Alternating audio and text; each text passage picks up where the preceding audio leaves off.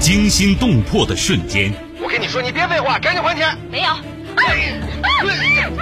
要是不还钱，骗我的感情，骗我钱。悬念迭出的事件。杨一，你不要喊，已经晚了，谁也救不了你了。法律，法律会替我报仇的。你，你也会不不好死。这就是对你人生哲学的最后总结。人性善恶，爱恨情仇。王恒，你说什么呢？我一直拿你当干儿子。什么干儿子？我才不是你干儿子呢！你我我告诉你，我就要跟你在一起，你赶紧跟他断绝关系。咱俩差着一辈儿呢，怎么在一块儿啊？你，我掐死你！谁是你今生难忘的人？谁没有今生难忘的事？难忘今生，淮南带您看尽世间百态。今生难忘，声音魅力，品味人情冷暖。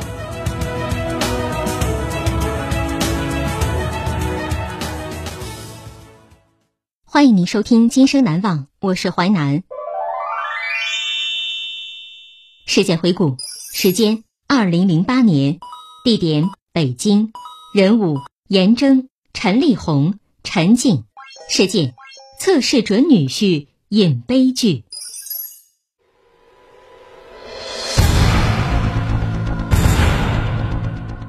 二零零八年十二月二十三号，北京市第一中级人民法院。一审以故意杀人罪判处严征死刑，缓期两年执行。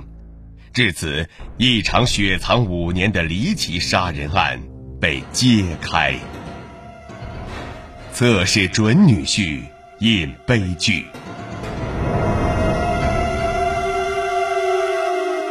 单亲妈妈。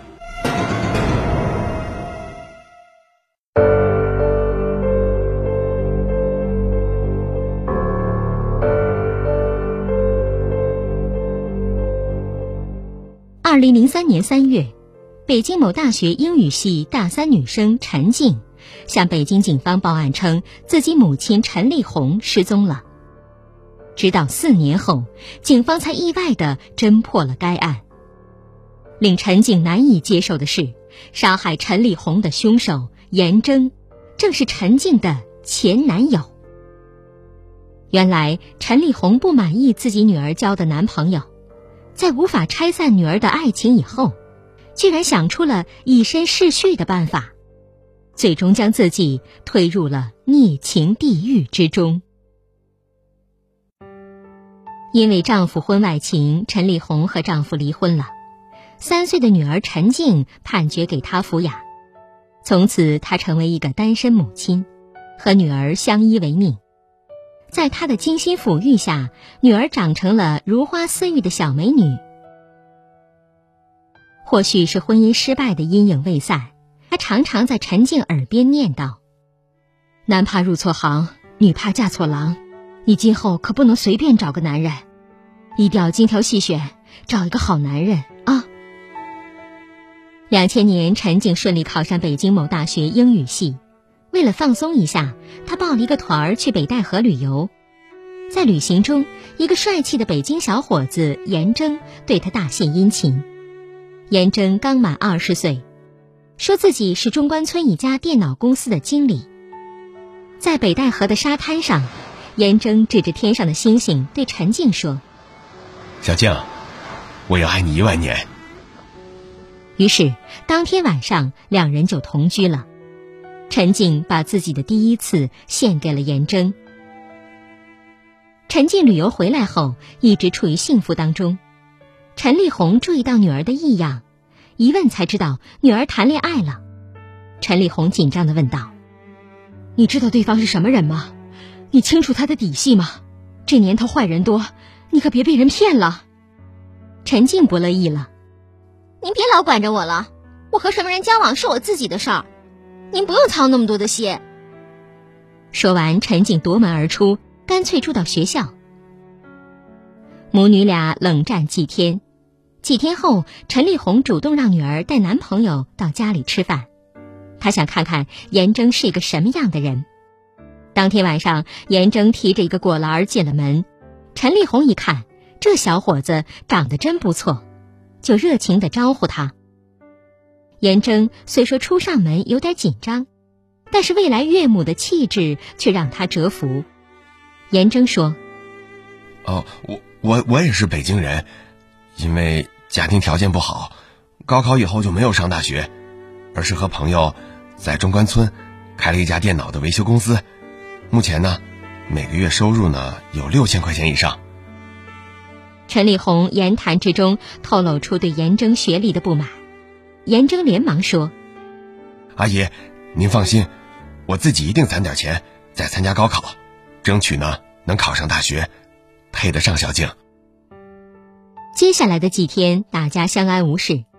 陈静以为母亲已经接受了严征，但他哪里知道。这几天，母亲其实是到严征家附近去打听、调查未来女婿了。两千年十月的一个周末，陈静从学校回来，晚饭时间，陈丽红郑重地对陈静说：“小静，我去调查了一下，严征家住在贫民区，父母下岗，他勉强读完高中，根本就没有开什么电脑公司，只是偶尔在中关村帮朋友装装电脑。”是个典型的啃老族，父母为了他年近花甲，还在四处打工。最后，陈丽红语重心长的告诫女儿：“嫁了这样的人，不是注定要吃苦吗？”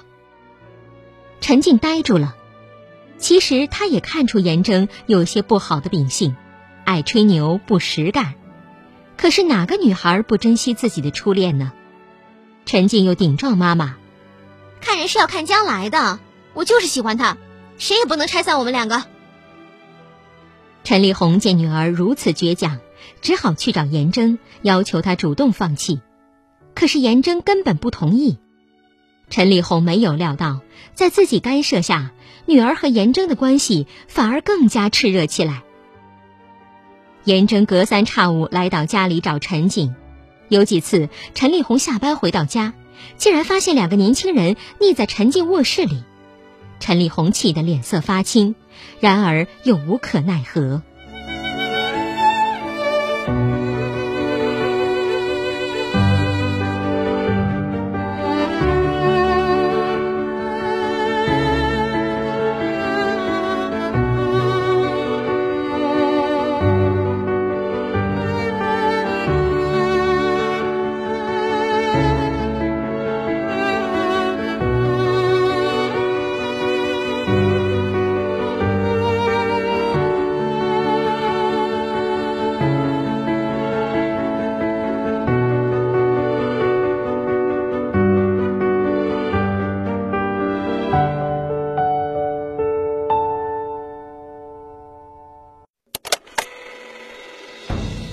您继续收听《今生难忘》，淮南带您看尽世间百态，声音魅力，品味人情冷暖。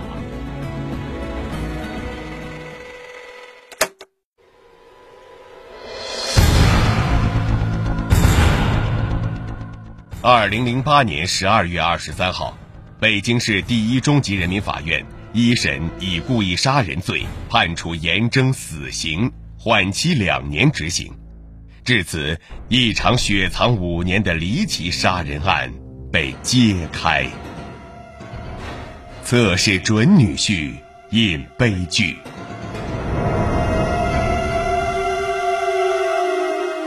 测试女婿。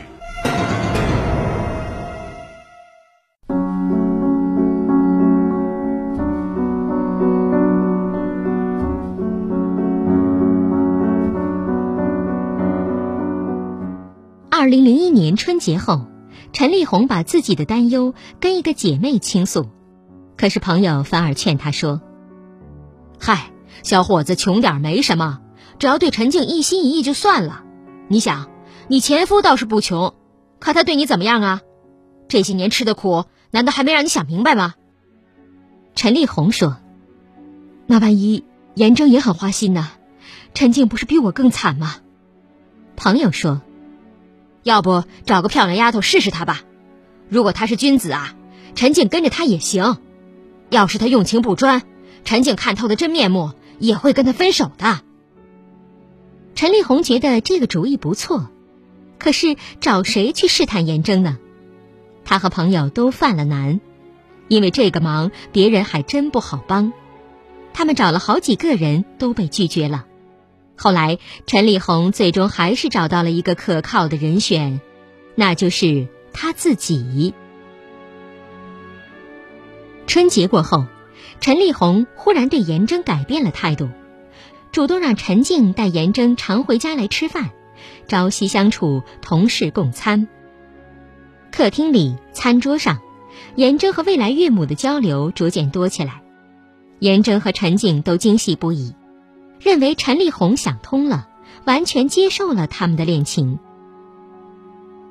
二零零二年八月一个周末，陈静跟着几个同学到天津玩，要在天津住两个晚上。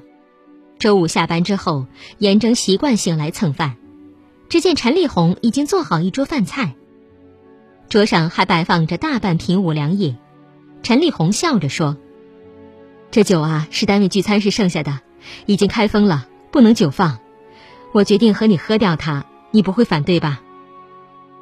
严正一听也笑道：“啊，我不反对。”说完，两人相视而笑。觥筹交错间，两人仿佛忘了彼此的年龄、身份。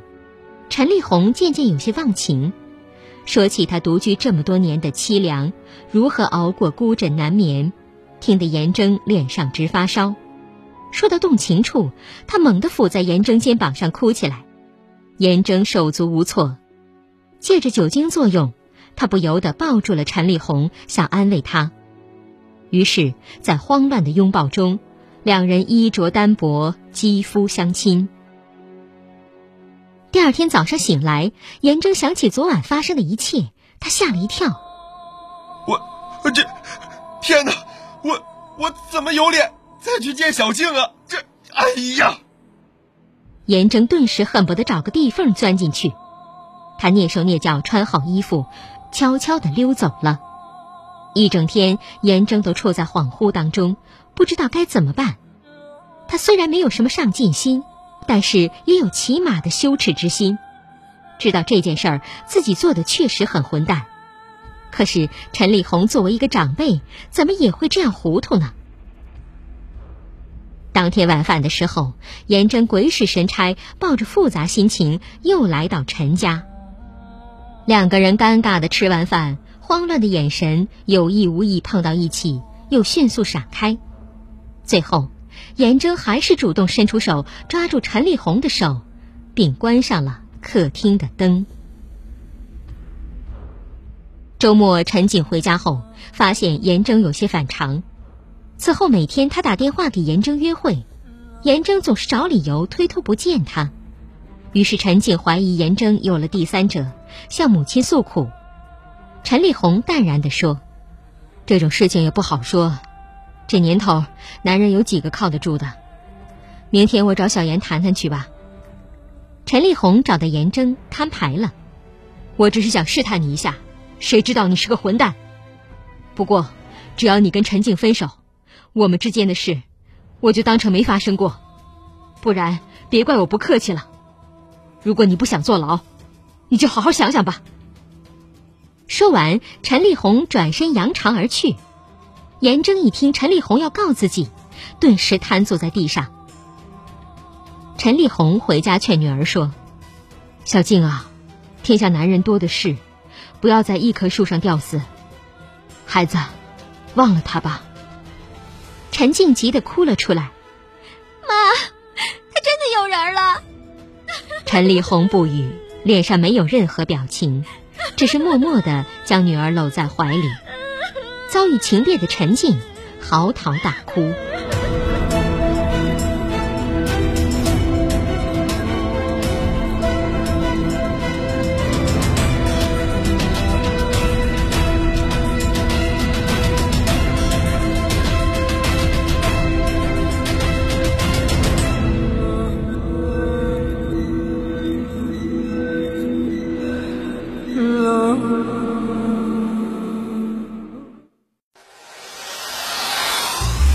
精彩的故事结构，新锐的声音制作，在纷繁复杂的真相与假象中，淮南用魅力声音解读世间百态，品味人情冷暖。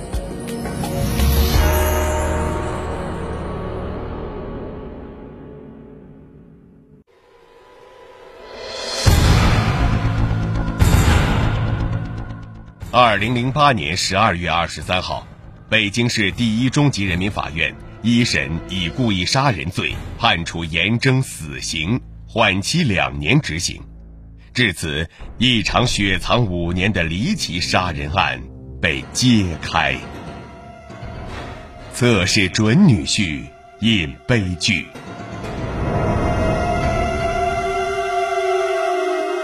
机关算尽。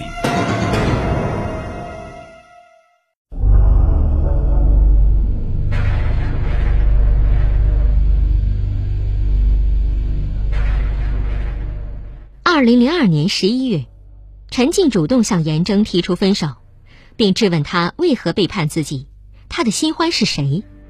严征只好报以沉默。不久，陈立红为女儿介绍了一个干部子弟。为了平复心头的伤害，陈静很快和他确立了恋爱关系。严征并不知道陈静已经有了新男友，他决定等大家都平静下来，再去向陈立红求情。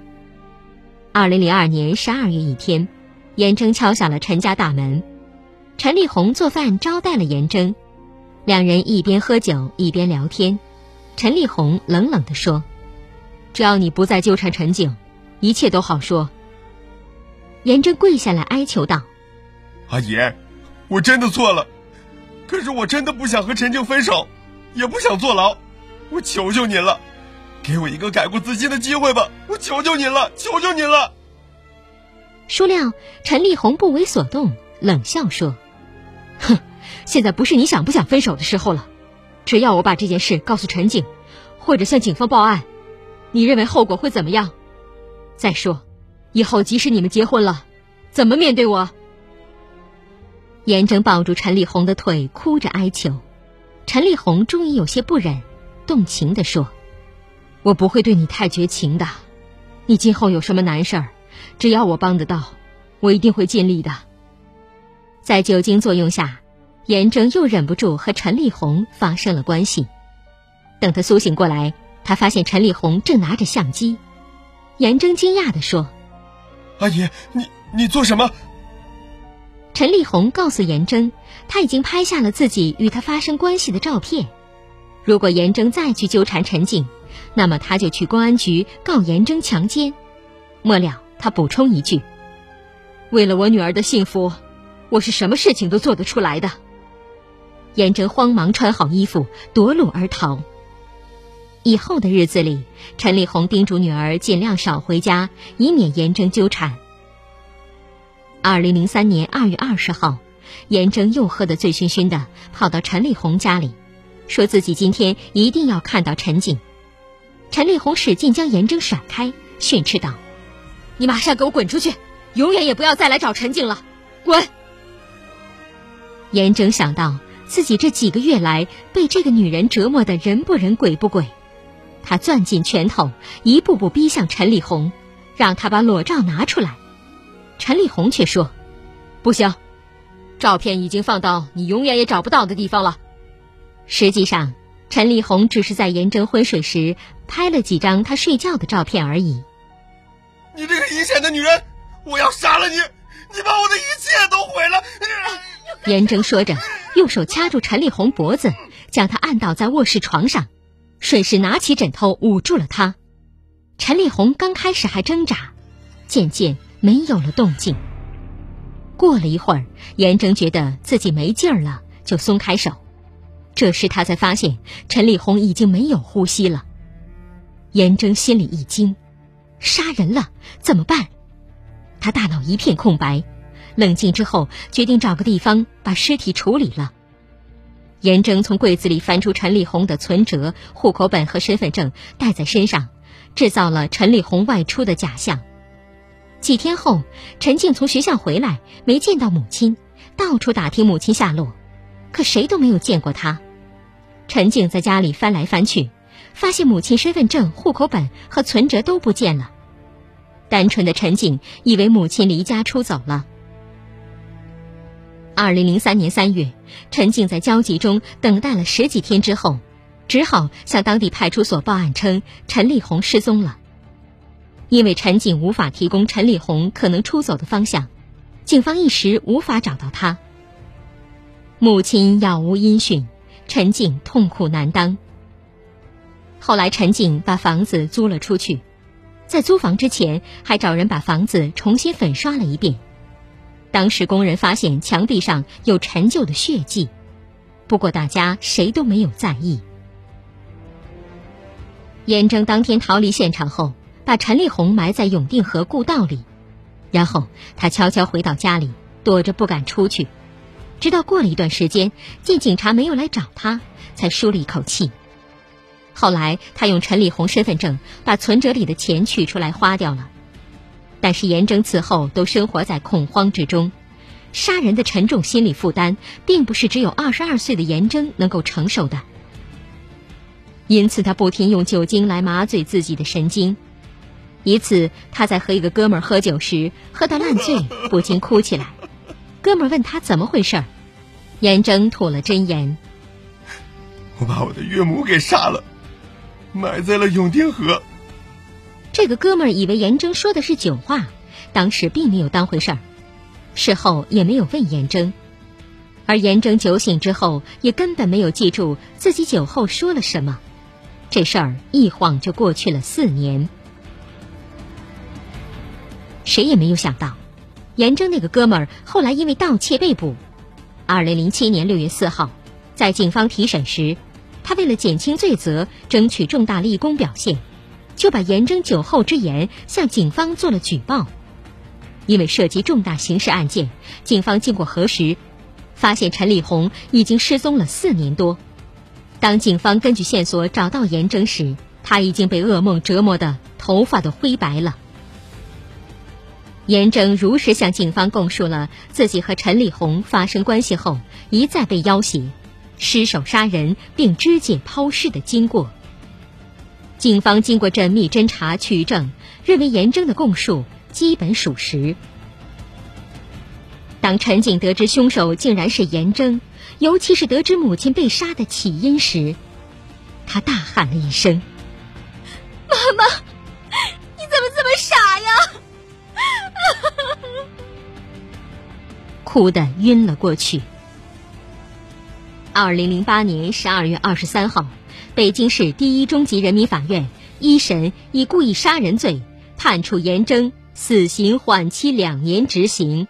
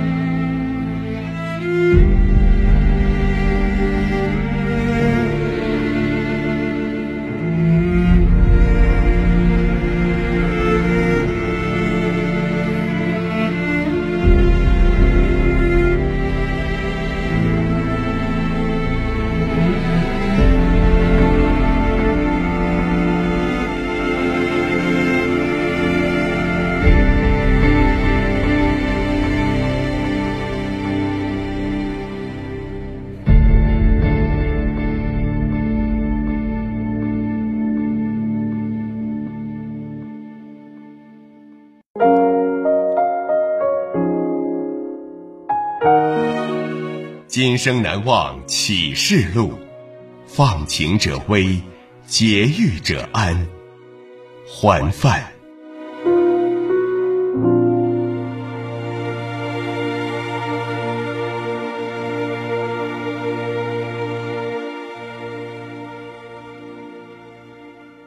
纪实小说剧《今生难忘》，编辑制作，淮南演播，淮南一心，播出时间。周一至周五十七点三十分至十八点。您还可以通过吉林广播网、蜻蜓 FM 在线或点播收听。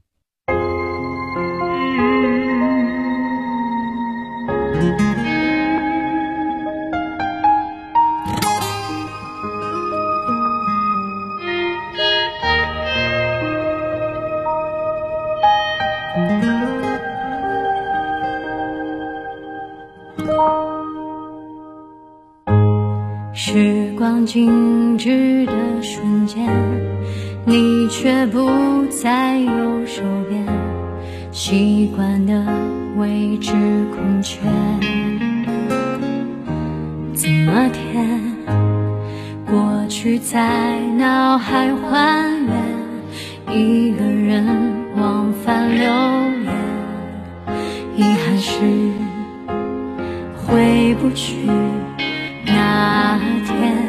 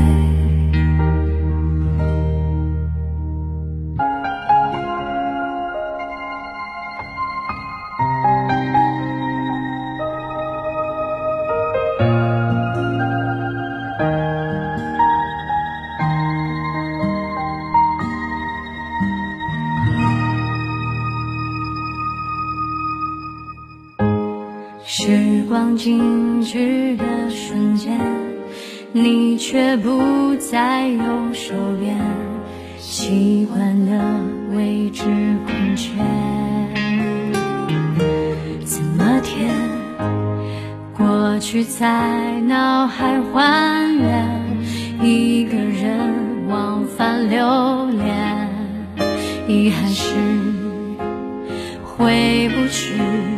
那天。